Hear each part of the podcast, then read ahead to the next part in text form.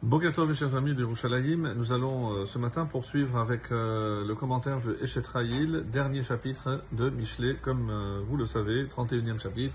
Bon, Hachem, on avance et on découvre des secrets, des, des interprétations cachées donc dans ce très très beau poème du roi Salomon. Et on était arrivé au verset Yud Zayin, verset 17. Hagera be'oz motneha, vate ammetz zeroteha. Donc la traduction, Chagera Be'oz Motneha. Elle se sent fortement Motneha aux hanches. Donc, euh, est-ce qu'elle serre une robe? Elle le fait avec force. Donc, même des gestes simples, elle met vraiment toute, euh, toute sa force pour y parvenir. Vate Ametz Zeroteha. Et elle se rend, et elle rend plutôt vigoureux ses bras. Zeroteha. Zerot, c'est les bras. C'est-à-dire que tout ce qu'elle fait, elle le fait vraiment à fond. Et euh, si on garde, comme on a souvent fait donc le pshat, il s'agit d'une femme, lorsqu'elle s'implique, elle s'implique jusqu'au bout, et c'est ce que euh, le texte nous fait découvrir, alors qu'il y a, euh, comme on l'a souvent dit, d'autres interprétations que je vais vous lire maintenant par rapport donc euh, à ce qui n'est plus le, le pshat, euh, c'est-à-dire le Gaon de Vilna avec d'autres explications. Et euh, qui nous dit, par exemple, Hagera, et à quoi ça fait allusion Shene. Donc il s'agit de ceux qui sont au service de la Torah.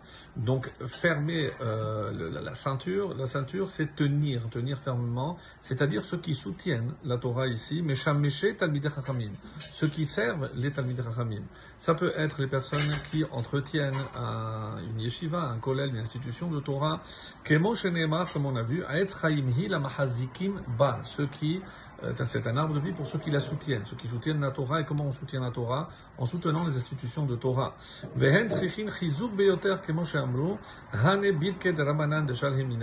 Donc de quoi il s'agit? C'est ceux qui, euh, grâce à eux, la Torah se maintient. Donc s'il y a des personnes qui peuvent étudier la Torah en toute tranquillité, en toute quiétude, c'est grâce aux personnes qui soutiennent. Et donc c'est ça. Donc qui travaille Les autres, les personnes qui travaillent, donc eux, ils s'efforcent avec leurs bras. Et pourquoi? Pour maintenir la, la Torah. Donc c'est une euh, très très belle explication par rapport donc à ce qui ne relève pas forcément du chat. Ensuite, le verset euh, 18. Ta'ama kitob sachara lo nera. Ta'ama, alors ici elle a goûté, mais ça ne va pas donc dans, même dans le sens simple, le sens chat. Ta'ama kitob sachara. Elle sent que ses affaires vont bien. Tov sachra, donc son commerce, Tov, ça va bien. Donc elle sent que ses affaires vont bien. Lo yichbe balayla nera. Sa lampe ne s'éteint pas pendant la nuit.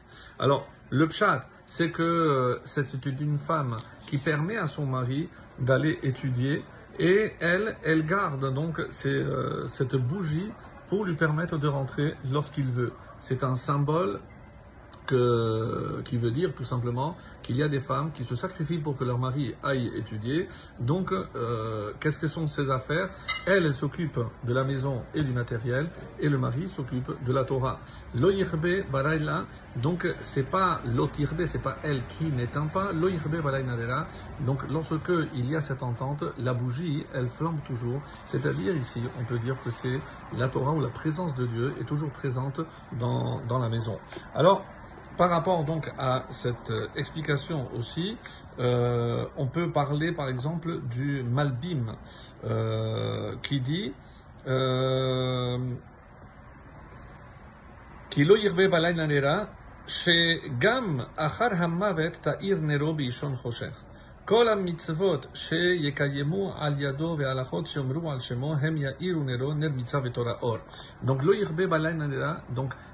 grâce à tout le mérite qu'elle a fait avoir à son mari, donc euh, même lorsque il mourra, lorsqu'il quittera ce monde, donc même dans l'obscurité, sa lumière ne s'éteindra pas. C'est ce que le Malbim euh, explique ici.